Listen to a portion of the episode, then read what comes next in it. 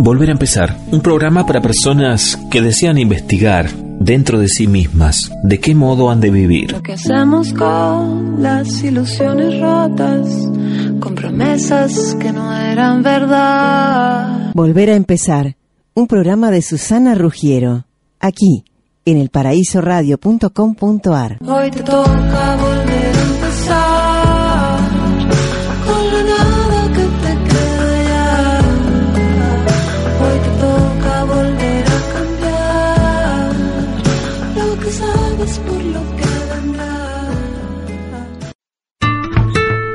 Quiero compartir con ustedes algo de Marshall Rosenberg, un pacificador de nuestros tiempos.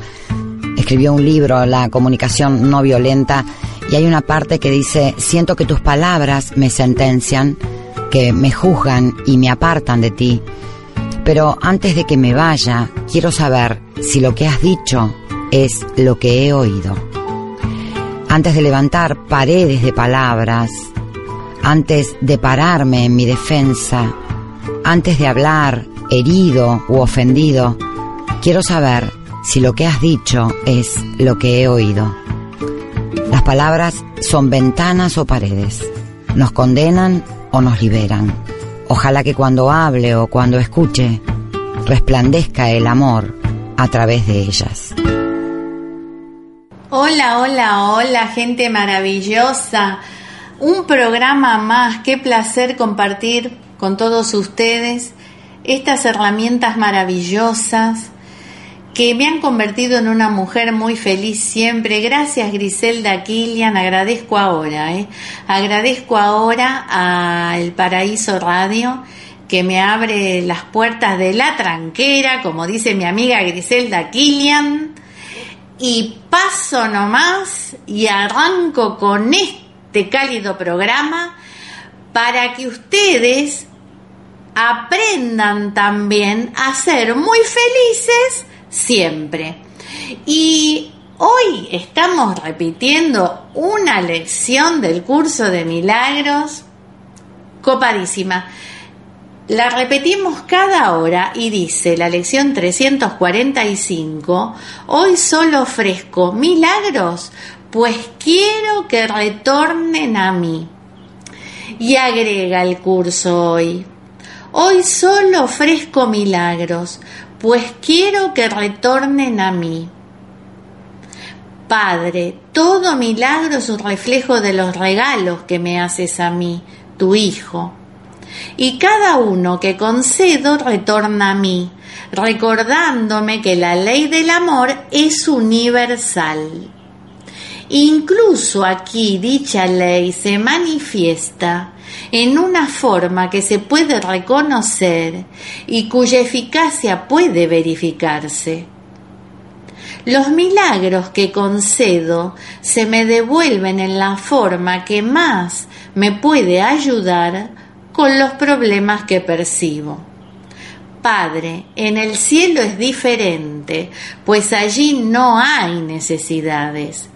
Pero aquí en la tierra el milagro se parece más a tus regalos que cualquier otro regalo que yo pueda hacer.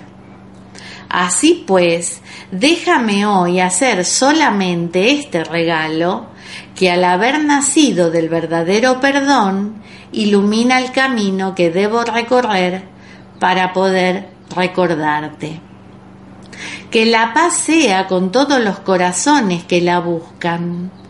La luz ha venido a ofrecer milagros para bendecir a este mundo exhausto. Este hallará descanso hoy, pues nosotros ofreceremos lo que hemos recibido. Quiero aclararle a la audiencia, Griselda querida, que el milagro en este curso significa la corrección del error. ¿Ok? El curso durante los 365 días del año, ya estamos en las últimas lecciones, pero no es que llega el 31 de diciembre y decimos, bueno, terminamos, no, no. El 1 de enero empezamos con la lección número 1 porque nosotros vamos a ir hasta el final intentando que nuestra percepción sea perfecta. Y hay un comentario muy lindo en la página del curso que la voy a compartir con todos ustedes que dice así. El pensamiento básico es parecido al de ayer. Lo que doy me vuelve, porque ayer, gente linda, estuvimos repitiendo la lección 344 que decía, hoy aprendo la ley del amor, que lo que doy a mi hermano es el regalo que me hago a mí mismo.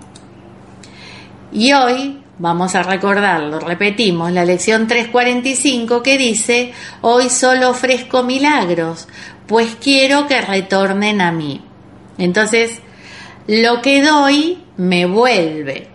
Y agrega el comentario de la página del curso de milagros. Al darme cuenta de que esto es así, decido al comienzo del día y al comienzo de todos los días ofrecer solo lo que quiero.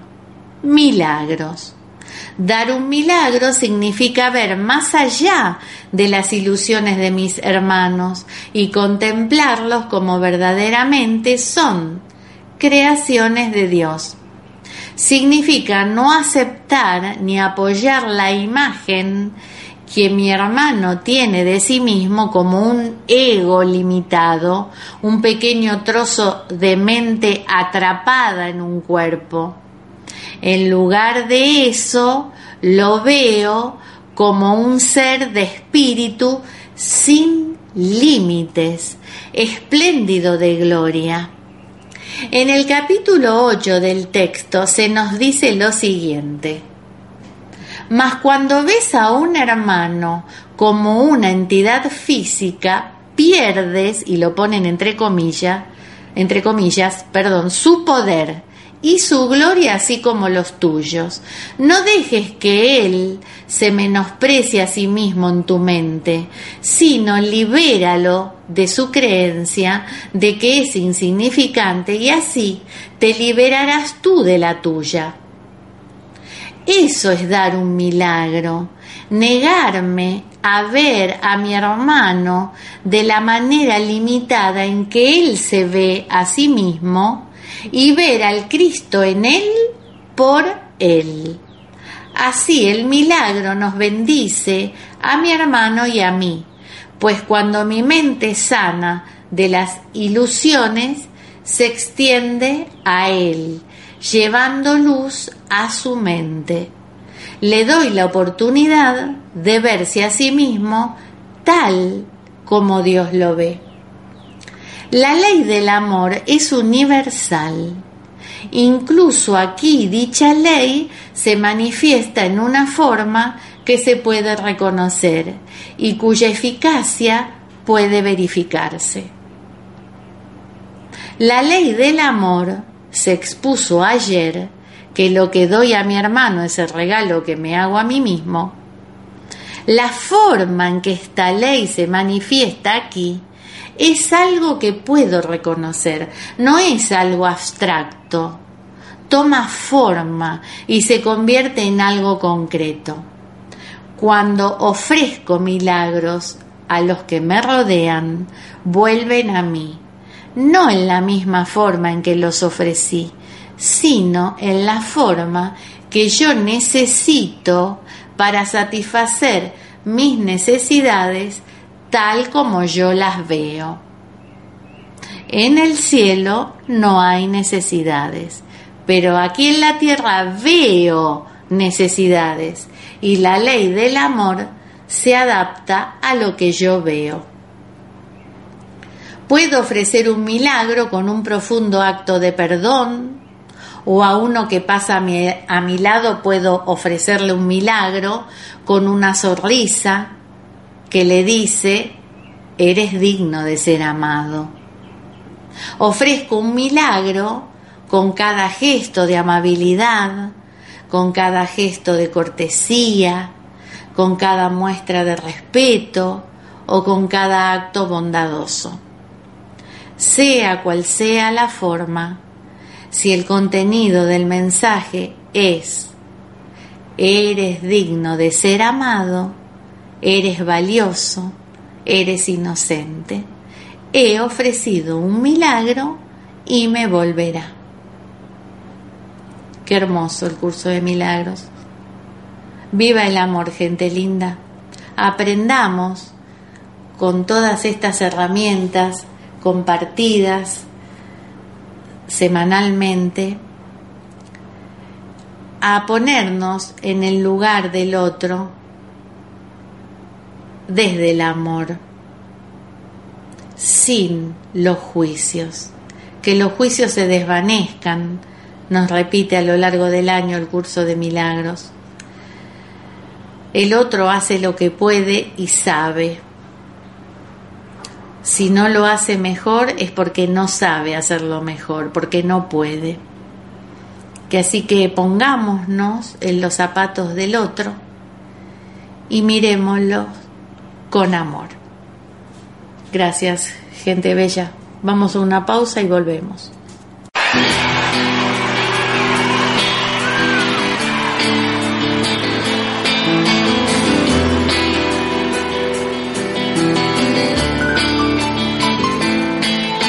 El tiempo ha pintado las calles del mismo color. Y tú te defiendes del hambre con una sonrisa y amor. Las casas parecen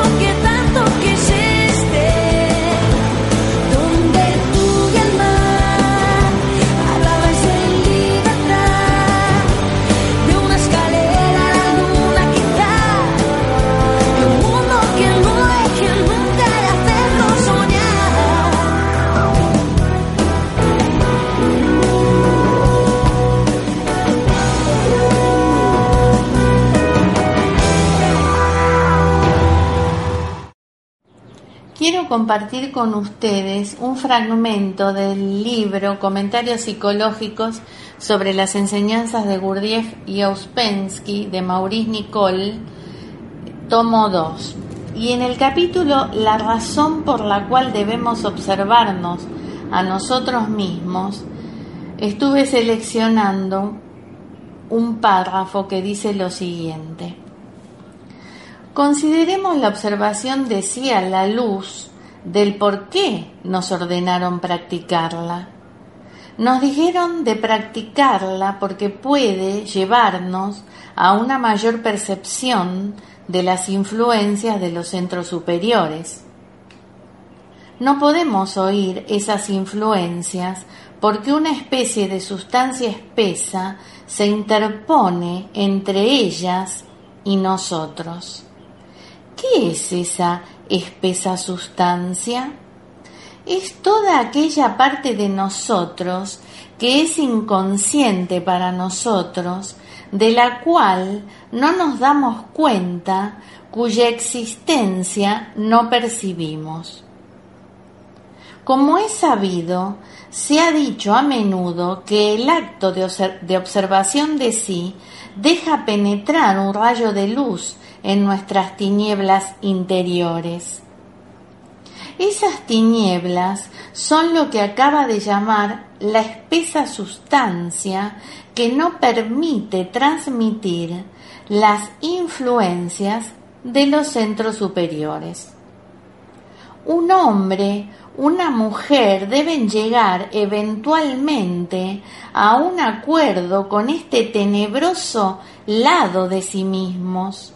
Y esto es sólo posible a través de una larga e inteligente observación de sí, llevada a cabo por una razón definida y no meramente como una tarea mecánica. Recuerden que toda observación de sí debe ser un esfuerzo consciente. Estarán de acuerdo conmigo en que todos tenemos en nosotros yoes de los cuales ignoramos todo. Vivimos en la falsa personalidad, no en una personalidad real. Estamos llenos de imágenes de nosotros mismos, por ejemplo, y debido a la acción de los topes que nos impiden ver las contradicciones, estamos en paz con nosotros mismos. Pero el objeto del trabajo es provocar una lucha en nosotros, una lucha con el falso contentamiento y complacencia. ¿Y cuál es el método que se usa? el método de la observación de sí por el cual llegamos a ser gradualmente más conscientes de lo que está en nosotros y perdemos esas amadas imágenes de nosotros mismos, esas formas de la imaginación. Recuerden al cochero que está bebiendo en la taberna. Esto significa que vive en la imaginación, en imágenes, en ideas imaginarias sobre sí mismo, en el yo imaginario. Primeramente, es preciso que el cochero despierte. Ahora bien, podemos pensar en esta situación en los siguientes términos. Cada cual tiene un lado tenebroso del que no conoce nada, esto es, un lado que no es consciente para nosotros, pero que sin embargo actúa. En estas tinieblas es necesario que penetre un rayo de luz por medio de la observación de sí, llevada a cabo de acuerdo con lo que el trabajo nos enseña a observar, a buscar, a percibir. Ese lado tenebroso de nosotros mismos debe conectarse gradualmente con nuestra idea de nosotros mismos y, por así decirlo, es preciso preparar un modelo, una mezcla de estos dos lados. Y a menos que ese rayo de luz se filtre en esas tinieblas, no es posible hacerlo y, en consecuencia, nunca podremos sentir las influencias de los centros superiores porque esas influencias están amortiguadas y obliteradas por ese lado tenebroso, ese otro lado de nosotros que por regla general solo vemos en las otras personas y que no atribuimos a nosotros mismos. Por eso tendemos siempre a reprochar los otros y acusarlos, digamos, de malos pensamientos, o de conducta sospechosa, o de calumnia, o de falta de bondad, o de mentira, o de indiferencia, o de infidelidad, o de falta de confianza, o de mezquindad, y así sucesivamente. Es decir, tendemos a ver en los otros el otro lado de nosotros mismos del cual no somos conscientes y, como comprenderán, esta es una de las principales causas de la desdicha humana y de los constantes roces en los cuales casi todos vivimos los unos respecto de los otros. Para cambiar este orden de cosas, el trabajo comienza con la observación de sí, dejando penetrar ese rayo de luz o de conciencia en las tinieblas interiores. Sobre este particular, la enseñanza del trabajo pone mucho énfasis y no puede ser mal interpretado. Cuando estudiamos nuestra tendencia a acusar a los otros y la registramos y deliberadamente tratamos de observar la misma cosa en nosotros mismos, damos el primero y más importante paso en el trabajo personal, es decir, en el trabajo sobre sí. A menos de hacerlo, no podremos ir a ninguna parte. Si intentamos ir a algún lugar sin haberlo hecho por mucho tiempo, nos asemejaremos a una persona que trata de ver por una ventana cuyos cristales están cubiertos con pintura negra. Esa pintura negra tiene curiosas propiedades porque de algún modo indescriptible es nosotros mismos. Es una especie de oscuridad viviente en nosotros mismos que sólo puede ser eliminada por la creciente luz de la conciencia que pasa a través de la observación de sí.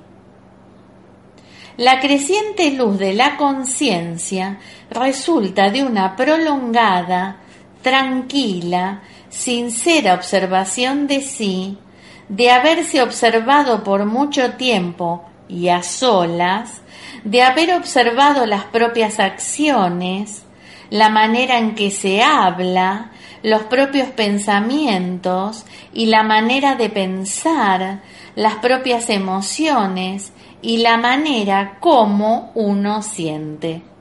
Es claro, pues, que la tarea inicial en el trabajo radica en llegar a ser más consciente de ese lado tenebroso de nosotros y esto significa perder poco a poco todas las ideas ordinarias sobre nosotros mismos. Al principio lo sentimos como una pérdida de personalidad, como una especie de debilitamiento de nosotros mismos. Pero si uno no se permite ser negativo, y en esto se hace particular hincapié, ya que el peligro de los estados negativos se menciona constantemente, se concibe que en los nuevos y extraños sentimientos de uno mismo que nos visitan hay mucha más verdadera fuerza y comprensión que en el pseudo yo que antes nos dominaba. Hallaremos en verdad que nos llegan nuevos pensamientos, sentimientos, percepciones interiores y el significado de todos ellos y la razón de ello es que empiezan a oírse vestigios de influencias superiores de tal modo que donde antes solo veíamos una cosa, un camino, un significado, la elección entre los que creíamos justo o injusto, vemos ahora una docena o más de significados y elecciones. Donde antes creíamos que había un solo paso entre do y re y mi, en una comprensión desnuda, rígida y pomposa, vemos octavas interiores completas que se extienden entre esas notas. Todo acrecentamiento de comprensión estriba en ver diferencias cada vez más finas, en ver significados cada vez más sutiles y bellos, todos entretejidos y llenos de una calidad mágica propia que comprendemos son por completo diferentes de los pensamientos y sentimientos crudos y pesados de acuerdo con los cuales vivíamos antes. Pero esas hermosas visitaciones de comprensión no pueden penetrar en la conciencia y llegar a ser una continua fuente interna de significados siempre viva e inagotable, a menos que ese tenebroso lado de nosotros sea cada vez más consciente. Como dije, el hacer consciente el lado tenebroso de nosotros mismos o lado en la oscuridad conduce inevitablemente a un cambio completo de nuestra idea y estimación de nosotros mismos. En verdad, parecería que nos estamos perdiendo de vista y donde acostumbrábamos a estar seguros, convencidos y prontos para hacer y actuar, para hablar y criticar, sentimos ahora mucha incertidumbre porque en cada situación vemos mucho más de lo que veíamos antes. No es una incertidumbre negativa, sino una incertidumbre positiva. No es un sentimiento de impotencia, sino un sentimiento de fortaleza porque vemos claramente que donde antes estábamos tan seguros, éramos en realidad muy débiles y la certidumbre que sentíamos era la certidumbre del necio, de la ignorancia, que es sólo debilidad y que indudablemente nos lleva siempre a resultados equivocados y a roces por completo inútiles que teníamos la seguridad eran debidos a los otros y no tenían nada que ver con nuestras reacciones completamente indignas de confianza. Qué confiados solíamos ser, pero ahora vemos qué mecánicos éramos en realidad. Cómo acostumbrábamos a pensar que comprendíamos todo y podíamos hacer y cómo nos damos cuenta de que carecíamos simplemente de comprensión. Y de hecho, todo nos sucedía mecánicamente con arreglo a la naturaleza de nuestra máquina. Como acostumbrábamos a atribuir todo a nosotros mismos y a enorgullecernos de ello y como vemos ahora que todo era hecho por esa máquina a la que presuponíamos que era nosotros mismos. Ahora bien, al ver ese otro lado de nosotros mismos, ese tenebroso lado en el cual el trabajo nos dice que debemos penetrar para hacerlo cada vez más consciente por medio de la observación de sí, es preciso recordar que la doctrina de los yoes es de primerísima importancia. Hemos de ver ese lado tenebroso, pero no identificarnos con él. Es menester que lo hagamos consciente, pero no hay que tomarlo como nosotros mismos. Esta es una cuestión de la mayor dificultad y es preciso que nos recordemos y que nos recuerden constantemente este punto de tantísima importancia. Recuerden que todo lo enseñado en el trabajo se ajusta y se complementa y que no se puede hacer este trabajo escogiendo una sola idea sin tomar las otras en conjunción. Por ejemplo, no se puede tomar la observación de sí prescindiendo de la doctrina de los yoes sin hacerse mucho daño a uno mismo. La razón estriba en que si usted a todo cuanto observa en sí mismo le dice yo, y así se identifica con ello, el resultado será una completa confusión. Se convertirá en lo que observa y esto es fatal. Bueno, hasta aquí comparto con ustedes, gente linda, y ojalá que les sea tan útil este material como lo ha sido y lo sigue siendo para mí.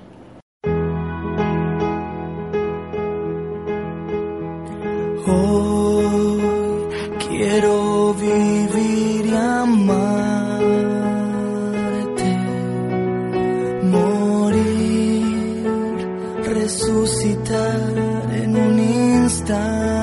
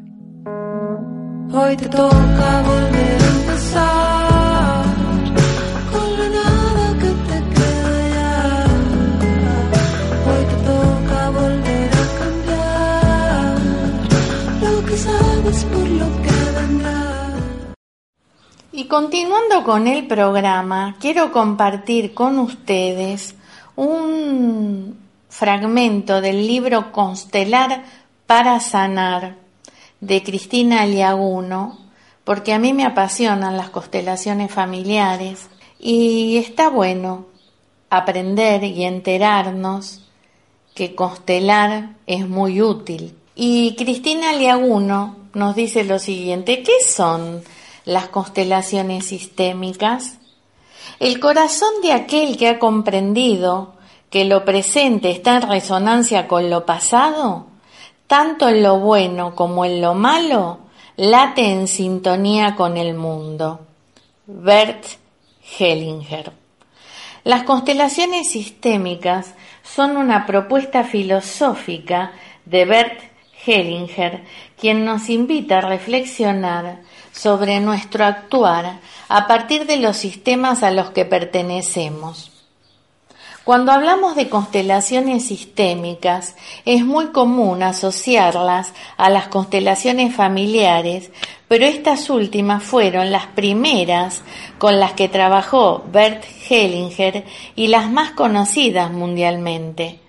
Sin embargo, con el correr del tiempo y dado que las constelaciones eran estudiadas por personas de diferentes profesiones y formaciones académicas, surgieron, surgieron perdón, variantes a este trabajo.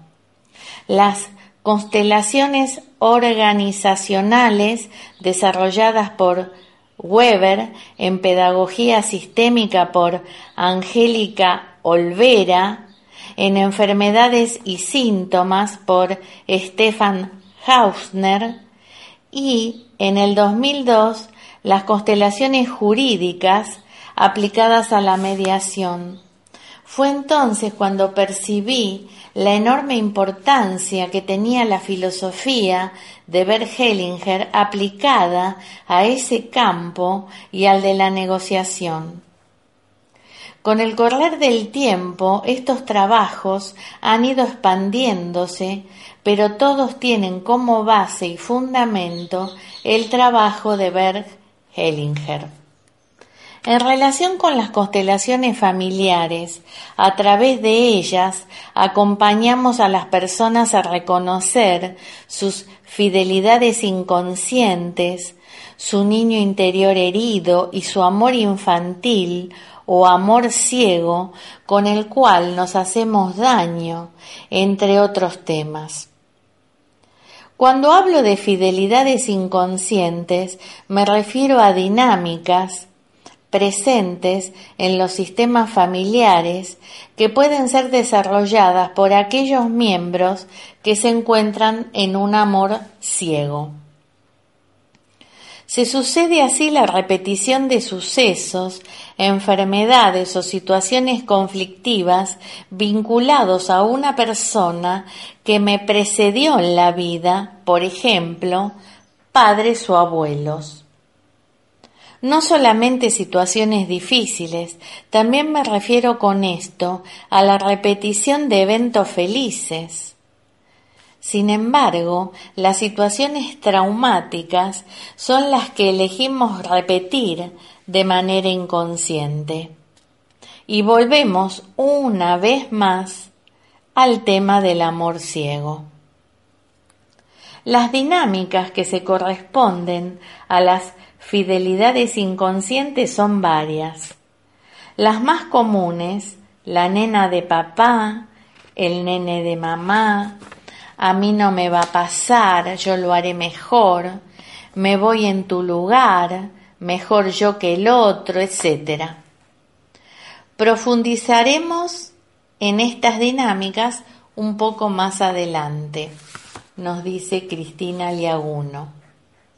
Este reconocimiento nos permite mirar el gran sistema humano con una perspectiva más amplia y honrar a los padres, familia, seres queridos, antepasados y sistemas sociales. Mediante esta mirada nos alejamos de los juicios que hemos construido, miramos nuestro pasado y a nuestros antepasados tal como han sido y devolvemos a cada uno con amor aquello que es suyo. Devolvemos aquellas responsabilidades que no nos corresponden y asumimos aquellas que sí nos tocan. De esta manera ponemos en nuestra imagen interna a cada quien y a cada cosa en su lugar, reconectando con el orden, con la fuerza de la vida y el amor que nos llega a través de ellos. Las constelaciones nos invitan a preguntarnos por el origen de nuestro quehacer. ¿Estamos actuando por criterio propio? ¿Estamos actuando a partir de ese amor infantil que es fiel a patrones familiares y sociales? ¿Por quién en particular actuamos de determinada manera? Tal vez por fidelidad a nuestro padre o a nuestra madre. Tal vez para redimir a algún antepasado, alguien que fue excluido o no se ha reconocido en nuestro sistema. ¿Estamos identificados con la víctima o con el verdugo de alguna historia familiar? ¿A quién nos sentimos unidos al actuar de esta manera? ¿A quién o quiénes somos fieles? Nuestro primer vínculo es la familia, que constituye la institución nuclear, la matriz en la que nos construimos. Los antepasados nos preceden en la extensa cadena familiar. La familia es el lugar donde recibimos los mandatos y exigencias que a su vez recibió cada uno de nuestros padres como hijos en sus propias familias y es el espacio psicológico que moldea nuestro carácter y donde nos desarrollamos, nos adaptamos y nos forjamos de determinada manera. No es lo mismo ocupar el lugar del primer hijo que ser el último, ser la hermana mayor mujer que ser el varón mayor, nacer luego de la pérdida de un hijo por parte de nuestros padres, ser el hijo del segundo matrimonio que del primero, etc. Dependiendo de nuestro lugar y de los conflictos vivenciados, podremos desarrollarnos de diferentes formas. Estos acontecimientos impactarán psíquicamente de manera distinta en cada hijo. Habrá hijos que serán los soportes en la vejez de sus padres, hijos que se irán a temprana edad del hogar, hijos que no querrán tener hijos y que los anhelarán y no llegan, que no se casarán o que tendrán varias parejas. Las fidelidades inconscientes y el amor ciego son una combinación que, cuando actúa, nos impide ser nosotros mismos. Para algunos pueblos, los ancestros tienen un lugar destacado, perviven como guías espirituales aptos para colaborar en la solución de los problemas del presente. Según Hellinger, al nivel de las familias existe una fuerza que se denomina conciencia común o colectiva que guía no sólo a los parientes sanguíneos de todas las generaciones de una misma red familiar, sino también a quienes hayan sido incluidos y excluidos en ella. Cada conciencia común, familiar, es diferente a otras conciencias familiares. En cada familia hay una historia determinada quizá inmigración, guerra, muertes tempranas, accidentes. Estas están marcando diferencias posteriores de comportamiento y, por supuesto, de mandatos familiares. Entonces, nosotros mismos podemos darnos cuenta de que cuando visitamos a alguien que pertenece a otra familia, nuestro comportamiento se adaptará a las percepciones internas que de los mandatos de ese sistema tenemos. Y así ocurre cada vez que visitamos o pertenecemos a otro sistema. Si llevo una mirada a la empresa, tal vez encuentre que la visión de una compañía en relación con los empleados y con lo que produzcan es diferente a la visión que tenga la competencia. Por lo tanto, si cambio de empleo y ahora trabajo en la competencia, es muy probable que mi comportamiento cambie, ya que la visión del nuevo grupo al que pertenezco es distinta. Tenemos una especie de radar interno para darnos cuenta en cada sistema del que formamos parte de cuáles son las conductas y comportamientos esperados por parte del grupo, ya que al hacerlo bien nos estamos asegurando nada menos que nuestra pertenencia a él.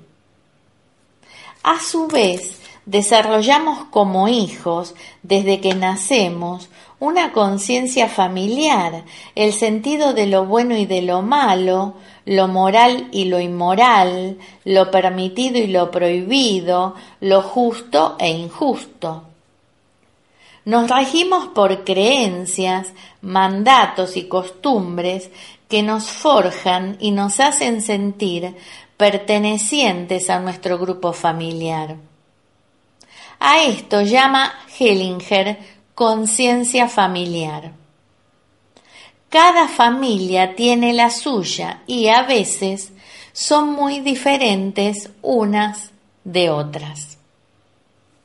Si permanezco en mi conciencia familiar, veré como malo y peligroso costumbres, hábitos, normas de otra familia y percibiré como bueno y ejemplar lo que ocurra en la mía. Cuando actúo de acuerdo a mi conciencia familiar, tengo buena conciencia. Caso contrario aparece la culpa, la mala conciencia y la necesidad de hacer algo bueno para el sistema familiar a fin de que vuelvan a considerarme miembro del grupo. Pero ¿qué ocurre con los hijos como consecuencia de tener una buena conciencia? No crecen, no se exponen a lo nuevo, viven con miedo a perder el amor del grupo al que pertenecen y con culpa por no intentar hacerlo diferente, desafiar a la familia, dejar de lado el amor ciego. Los hijos somos capaces de matar o de morir por los padres por pertenecer al sistema que ellos conforman. Si no, ¿cómo le llamamos a la acción de sacrificar una vida para evitar un disgusto a los padres? Hablamos aquí de aborto, por ejemplo, para evitar que la madre o el padre se sientan deshonrados o el hijo que sufre un accidente cuando se entera que su padre o madre están enfermos y muere antes que ellos porque entró en la dinámica de prefiero irme yo antes que tú. Bert Hellinger dice que los accidentes no son accidentales y que hay inconscientemente una necesidad de expiación o una dinámica que llevan a la persona a esa situación. Cuando un hijo o una hija tienen buena conciencia, no crecen, no pueden ser felices porque viven tratando de hacer felices a sus padres, olvidando que hemos llegado a la vida para que nuestros padres nos hagan felices. Cuando en los seminarios y talleres que imparto surge este tema, también aparece la pregunta, ¿los hijos cómo saben que vinieron a ser felices? Es una pregunta interesante y profunda. Mi respuesta invariablemente es, ¿y para qué otra cosa habríamos de venir a la vida si no es para ser felices? ¿Quién debe hacer feliz a otro? ¿El niño al adulto o el adulto al niño? Hermosa esta enseñanza de Cristina Liaguno para reflexionar y para tomar conciencia de la importancia que son las constelaciones familiares. Continuaré compartiendo con ustedes en próximos programas esta información que estoy segura nos será útil a todos. Vamos a un temita musical y volvemos.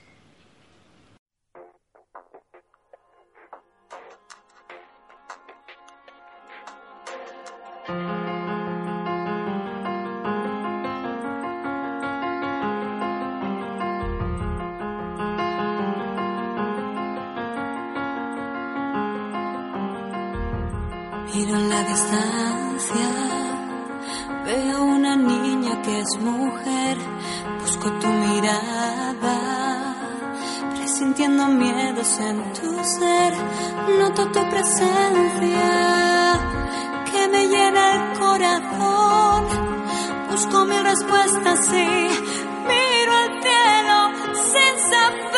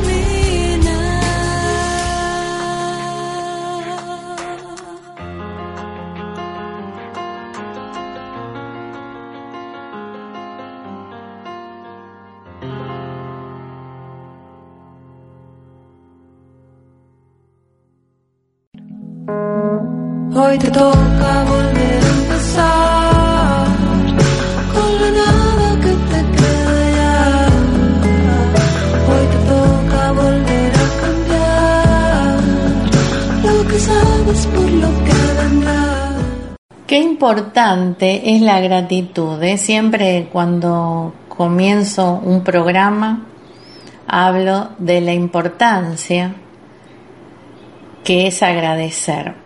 Y mm, leyendo un poquito a Luis Hay en su libro Gratitud, que es un libro que ella escribió con testimonios de gente amiga y colaboradores, hay un capítulo que dice la gratitud, el ingrediente esencial de la vida. Tom Costa.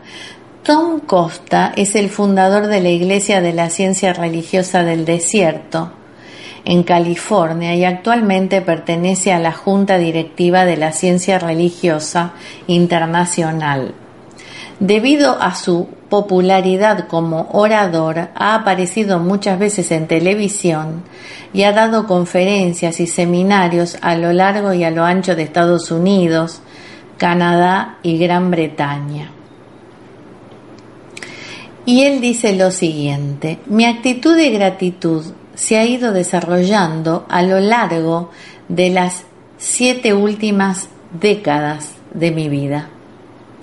Mi profunda convicción del privilegio espiritual que representa ser agradecido fue puesta a prueba cuando comencé mi trabajo de pastor espiritual en 1974. Estaba orientando a un hombre que se sentía muy desgraciado. Gozaba de buena salud, jugaba al tenis diariamente, tenía una buena posición económica y le encantaba su trabajo. Yo acababa de celebrar la ceremonia de matrimonio de él y su nueva y fiel esposa. También tenía hijos amorosos de su anterior matrimonio. Y sin embargo, aunque todos los aspectos de su vida, salud, riqueza, amor y trabajo, parecían funcionar bien, de todos modos se sentía desgraciado. En mi calidad de pastor espiritual novato, me sentí bloqueado ante el problema de ese hombre. ¿Qué podía hacer? ¿Cómo podía ayudarlo a salir de su depresión? Lo que fue apareciendo a lo largo de nuestras sesiones fue su falta de gratitud.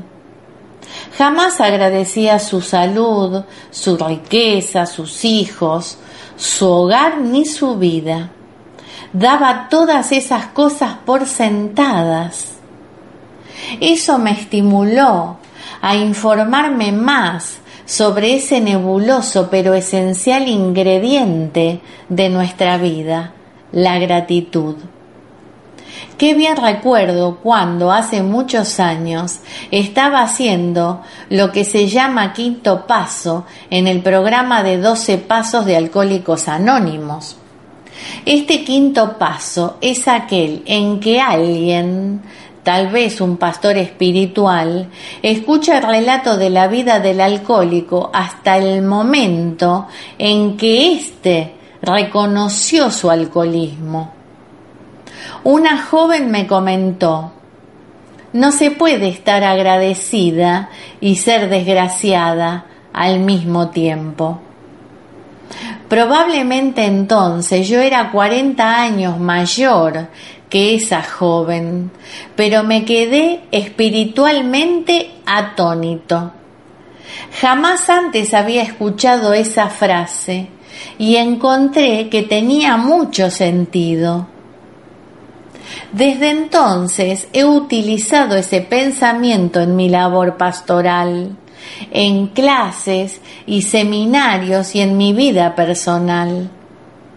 No se puede estar agradecido y ser desgraciado al mismo tiempo.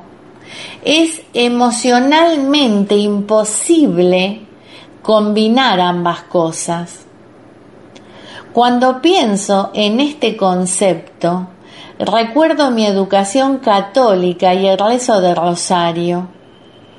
Yo ahora uso lo que llamo un rosario mental de gratitud. Repaso las cuentas por así decirlo, cada día y con frecuencia en mis meditaciones y oraciones matutinas. Cuento mis bendiciones, no las de otra persona. Estos momentos de gratitud en mi vida no tienen lugar solamente el día de acción de gracias. Estos momentos de gratitud son algo que realizo todos los días. Tengo tantísimas cuentas que repasar, cuentas que representan a las personas que me han ayudado y cuentas que representan a las personas que no me ayudaron. Y así me hicieron más fuerte en todos los aspectos de mi vida. Hay cuentas que representan a mis amigos íntimos y mis familiares y cuentas que representan mi salud, mi cuerpo, mis sentidos físicos y mi hogar, al que amo y del que disfruto. Doy las gracias por mis animales domésticos que diariamente me enseñan el amor incondicional. Agradezco mi capacidad para elegir mis pensamientos, mis actitudes, mi camino. Dedica unos momentos cada día a agradecer todo lo que eres y lo que no eres. Agradece todo lo que tienes y lo que no tienes. Recuerda, no se puede estar agradecido y ser desgraciado al mismo tiempo. Bueno, este fue el comentario sobre la gratitud de Tom Costa, amigo o colaborador de la querida maestra Luis Hay, eh, publicado en el libro de Luis Hay, La gratitud, el ingrediente esencial de la vida. Pero también tengo un comentario sobre la gratitud de la querida Estela Maris Maruso, de su libro El Laboratorio Interior, Nuevas Historias para Sanar que merecen ser contadas. Un bello libro, se los recomiendo. Y ella dice lo siguiente, la gratitud es el mismo cielo. Sentir y expresar gratitud es una buena y poderosa medicina. Cuando podemos conectarnos a la abundancia que nos rodea, nos sentimos bendecidos y aunque la vida y los sufrimientos están entretejidos, emparejados como el arco iris y los nubarrones de tormenta, la luz y la sombra, la enfermedad y la salud, Así la gratitud nos sirve para comprender que el sufrimiento nunca es el cuadro completo. Hacia el final de su larga vida, el gran escritor alemán Goethe dijo que quedaría muy poco de él si descartara todo lo que debía a otras personas. Eso mismo siento yo, y cada vez más con el paso de los años. Todo lo que en mí vale la pena es el producto de lo bueno que me han dado a lo largo del camino y que he tenido la sensatez de aceptar, pero también del daño que me han hecho y que he tenido la capacidad de perdonar. He aprendido muchísimo de todo, por mínimo que sea, cuando empecé a agradecer el poder que hay en mi interior y que me permite reconocer la experiencia más allá de las circunstancias. Aunque estés pasando momentos difíciles, no permitas que los pensamientos y sentimientos que no te hacen bien sean los que dirijan tu destino.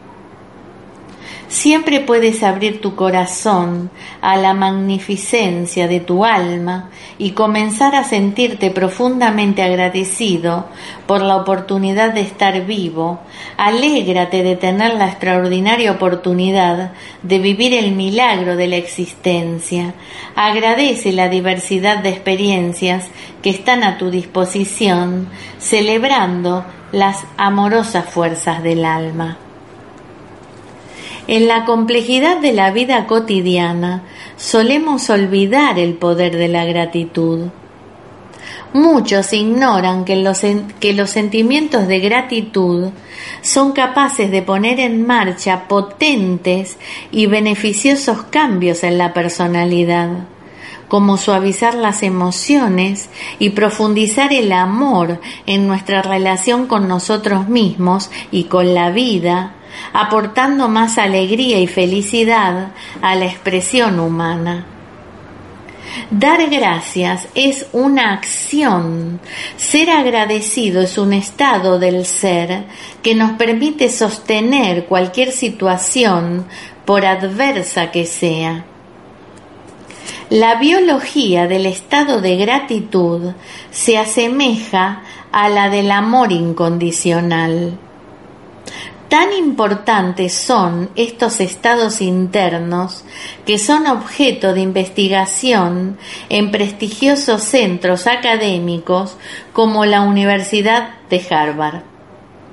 He presenciado algunos de estos estudios durante uno de los seminarios de curación espiritual en medicina en los que participé. Allí se preguntaban, ¿estos estados representan una acción? ¿Una energía universal? ¿Un principio creativo? ¿Son una expresión realizada o un atributo divino? Elizabeth Kubler-Ross, en su trabajo acompañando a personas gravemente enfermas, percibió que aquellas que experimentaban la gratitud y el amor incondicional tenían una mayor sobrevida. Qué maravilloso esto, gente linda. Elizabeth Kubler-Ross fue una psiquiatra y escritora suizo-estadounidense, una de las mayores expertas mundiales en la muerte, personas moribundas y los cuidados paliativos. Su libro sobre la muerte y el morir expone su conocido modelo de Kubler-Ross por primera vez. En esa y otras doce obras sentó las bases de los modernos cuidados paliativos cuyo objetivo es que el enfermo afronte la muerte con serenidad y hasta con alegría. Qué maravilla que existan seres que se dediquen a estas cuestiones. Agradezco ahora. Ha sido un placer compartir esta información con ustedes y por hoy hemos finalizado el programa. Agradezco, ¿eh? Inmensa gratitud. Les deseo una semana maravillosa. Bendiciones para todos y todas.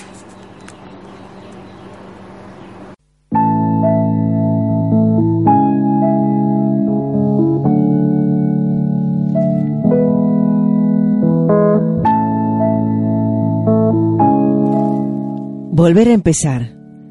Un programa creado por Susana Rugiero. Un momento para que vos puedas darte esa oportunidad de volver a empezar. Con mentiras descubiertas a destiempo, decepciones. Volver a empezar aquí en el paraísoradio.com.ar los lunes y jueves a las 17. Te esperamos. Hoy te toca volver.